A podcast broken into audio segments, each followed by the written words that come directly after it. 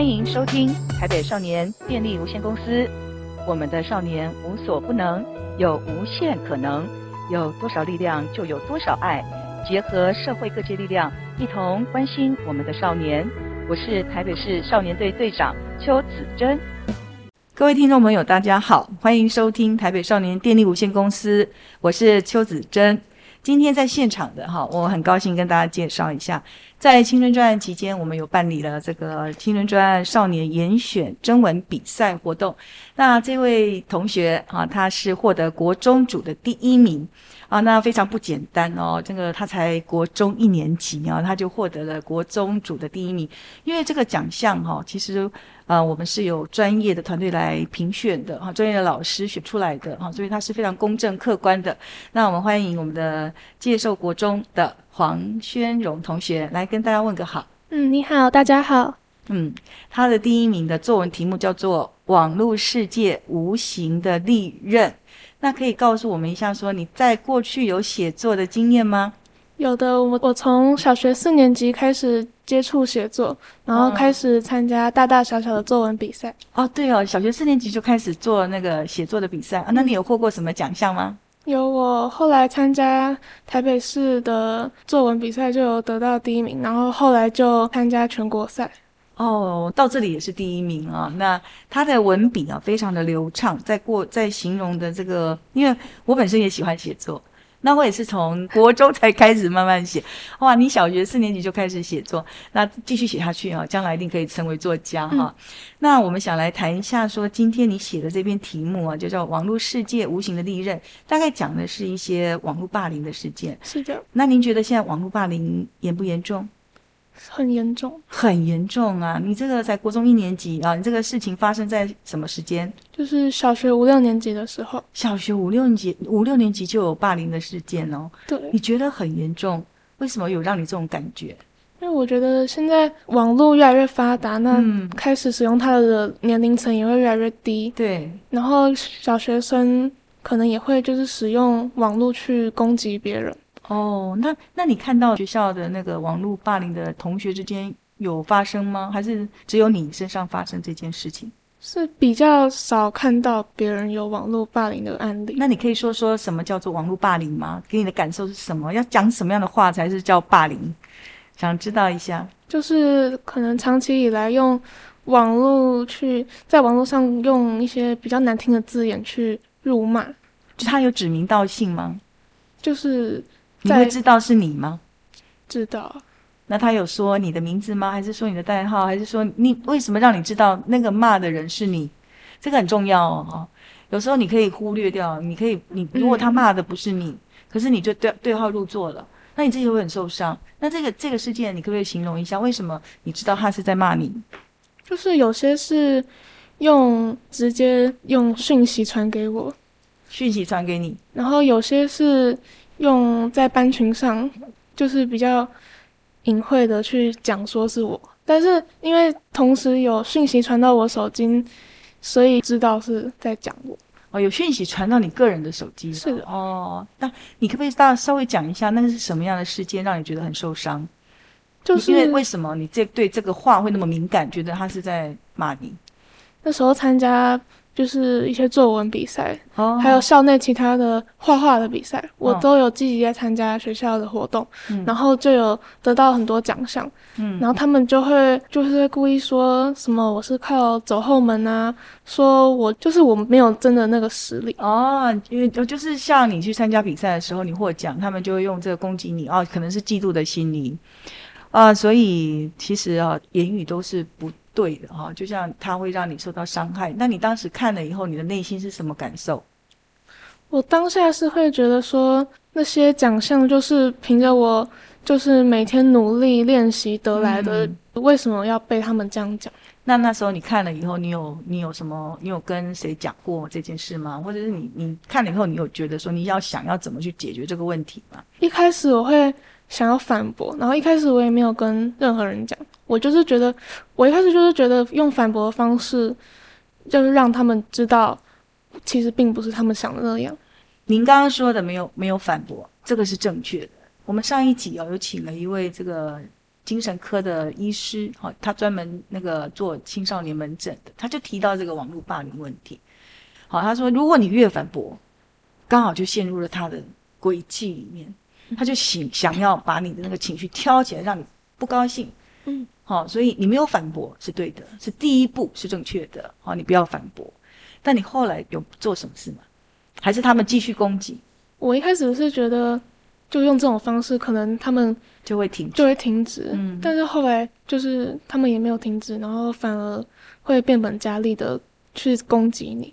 好，那这个时候你就应该要有一点做法了哈。可能，呃，你已经很受伤了嘛，因为觉得说他不断的在攻击，是不是哈？不断的攻击。那像这个时候，我之前的那个精神科医师，他有提到一个方法。他的意思是说，你当你面临到这个的时候，如果家长哈，今天我们的妈妈也在现场，可以跟妈妈讨论，看他们到底是目的是什么。你那个时候就一定不能反驳，你要潜下去，但是你还会继续收到一些讯息，你会继续受伤。好，那这时候其实如果可以的话，你愿不愿意告诉妈妈？嗯，你当时有告诉妈妈吗？一开始是没有，一开始我自己觉得我可以自己用自己的方式去解决，嗯，但是后来你的方式是什么？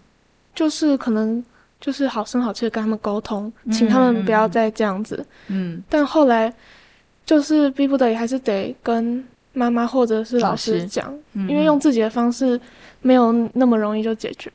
好，因为这个我我想你是第一次吗？嗯。第一次碰到哈，那第一次碰到哈，就是这个很多小孩子有时候可能呢不知道处理的方式是怎么哈，然后那个有时候可能伤的自己很深，所以我们这里好像你刚刚提到一个非常大的重点，因为我们以前在做那个校园霸凌的时候，比较放在国中、高中这个阶段，好，我们不知道这么小哈，小孩子小学你刚刚讲的小学五六年级就使用网络非常多，好，那这个霸凌的情形可能也在小学发生了。可能将来我们对于小学的这个部分还要再强化一下。那你刚刚说哈，应该就是那时候就要告诉妈妈，或者是由学校老师来处理。那你觉得后来这个经整个经过的情形是什么？可以再稍微跟我们描述一下吗？就是后来跟妈妈讲之后，嗯，妈妈就有陪着我，就是叫我不要在意，嗯，就是让我就是心里比较好过一点。嗯，那你什么时候才觉得好过一点？就是后来。慢慢的把这件事，就是不要那么看重他们讲的话。像遇到这种问题的时候，哈，遇到这种问题的时候，当然是受伤一定会。因为我自己个人也有这样的经验，你知道吗？就是其实那个不是在小小学哦，在在成人世界里面也相当多。好像我我也会，我有碰到过啊，确实很难过，那整天晚上都不能睡觉，诶。好，那更何况是这么小的孩子，所以真的就是不要看他，嗯。啊，就是如果可以的话，就可以告诉很多的同学，如果碰到这种事情哈，就是真的不要看，你甚至于暂时把它封锁都可以。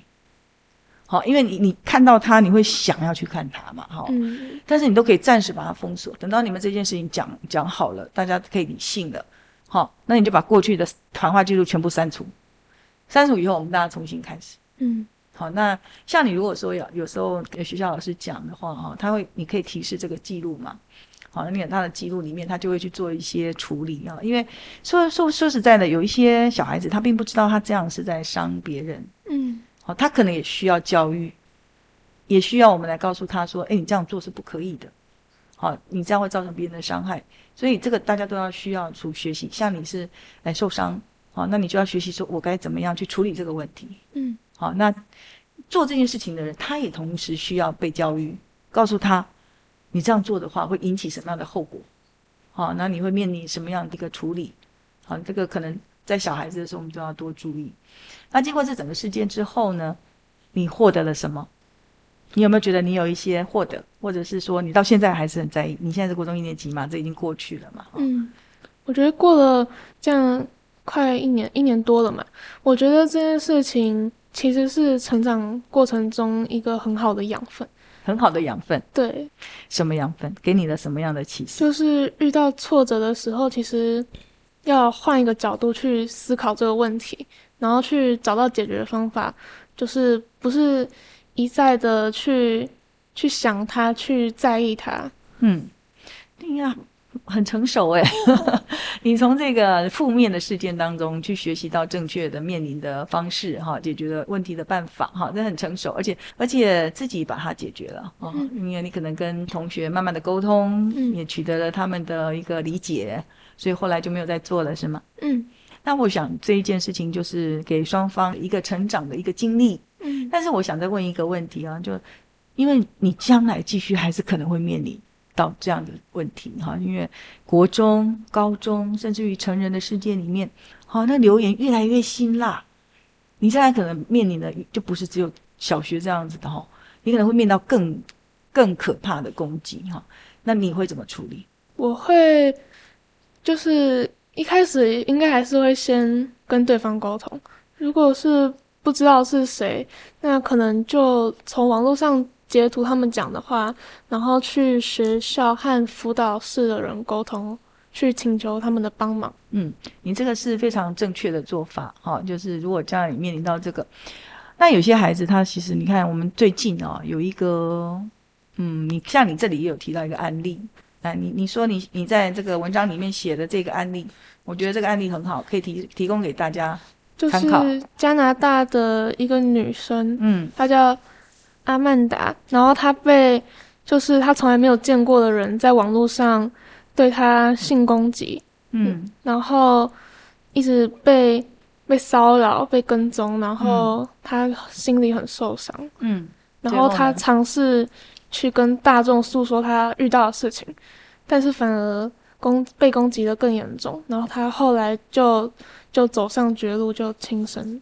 那你这个加拿大的一个，这也是中学十五岁啊？你看你你引用了这个案例哦，让我们也是很大的警惕。嗯，他反驳之后碰到更大的攻击，结果他最后没有没有办法忍受。嗯，好，那后来他也没有请求协助，他就走上绝路，这个是哈最不好的结果。好，那我们在前一阵子高雄也有一个案子，是国国中二年级，记不记得报纸有写？他也是在网络上受到霸凌事件。结果跳爱河，啊，所以是非常令人伤心的事件哈。那你刚刚有提到说这个网络的攻击哈，你将来会截图。如果假设你自己在碰到的话，因为我们不知道我们什么时候会碰到，我们一辈子可能都会碰到，因为就在网络上。但有一些是极尽侮辱、羞辱，让你没有办法承受，真的那个连大人都没办法承受。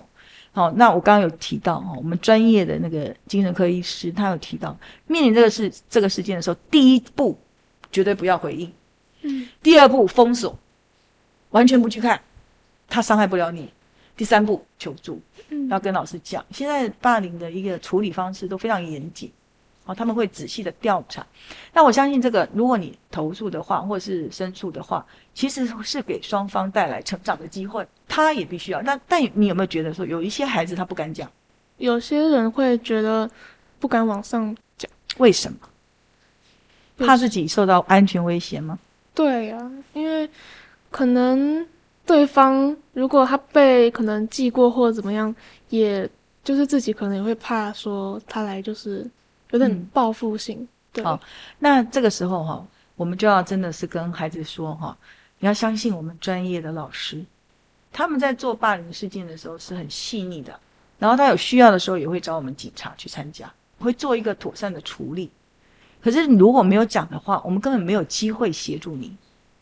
好，所以这个必须要讲。但是孩子会说啊，他如果被记过，他会不会反过来伤害我？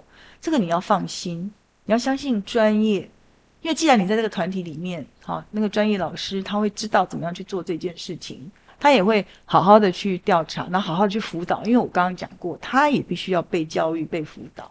啊，那这个是很重要的一环哈。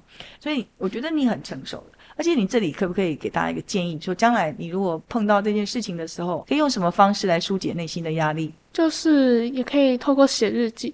写日记，我觉得写日记是可以把所有情绪全部写进去的。嗯，你有写日记的习惯？有，有哈。所以难怪你最后他会这么好，因为写日记就是锻炼自己的思路。哦，那刚你讲的没有错哈，就是情绪的表达啊，嗯，你都可以透过写日记的方式把它写出来，因为你只要说出来、写出来。你的情绪就会抒发，我理解哈，那种受伤的情绪其实很难平复。好，那你现在已经呃，就是走过来这一段时间了哈。那现在目前国中一年级生活的还好吗？嗯，还好，国中都很快乐。你现在是要升二年级是，嗯，都很快乐哈。你要接受国中的老师一定很开心，听到的学生讲你很快乐。好，那我们在最后哈，再告诉大家一下哈，我们把刚刚整理过，还有你从我这里听到的，好，这个面对霸凌有几个重要的点，你可不可以跟大家讲一下？嗯，就是、第一个该怎么办？第一个就是不要反驳，不要反驳，嗯，不要回应。嗯，第二个呢？就是把它封锁。对，把它封锁，不要去看它。哦啊，第三个，万一你没封锁，继续看呢？就是要请求协助。对，就要有信心。好，跟跟我们的家长讲，跟老师讲，嗯，相信他们一定有一个最好的解决方式。好，那我想哈，今天再跟大家总结一下，我们也很高兴，这个宣荣哈，就是接受国中的。同学哈，获得了我们中文比赛的第一名哈，那确实一样。我听他过去的经历，他就是有很多的得奖奖项。我相信将来哈，你会更好哈，会表现得更好。因为这写作是让大家可以接触，然后可以看到你的文章好，然后获得一就像我们最近写的这个这一本《可爱的青春》啊，也是利用写作，也是利用我我们的书传递大众正确的处理方式。好，但是在爱里面，可能处理的方式不对。啊，就会造成伤害。好，那今天非常高兴，宣荣来参加我们的台北少年电力无限公司的节目啊。那也谢谢你，也祝福你和妈妈哈，在未来的日子里面，学生的岁月，青青少年是很珍贵的哈，所以好好的度过。那也祝福你很快乐啊，在这个国中时代。谢谢你们的参加。好，今天我们台北少年电力无限公司哈，就跟大家分享到这里哈。特别还在提醒大家，这网络霸凌事件已经有向下。好，就是往下的趋势啊，就是可能到小学四年级、五年级就会接触到了，因为现在手机使用的太普遍，所以也请家长好要多注意。留心小孩子在使用这个这个网络的时候有没有受到伤害，一有伤害要立刻跟学校老师反映，好，也相信一下老师，好，他们可以对孩子做到最好的保护，也对于两造双方都会提出一些做法，还有教育，好，那也希望大家能够在小学的时候、国中的时候都成长得很顺利跟快乐。今天非常感谢大家的收听，我们台北少年电力有限公司将会继续为大家制作更好的节目。有如果喜欢我们的频道的话，可以订阅我们的频道。谢谢大家，我们下次再见。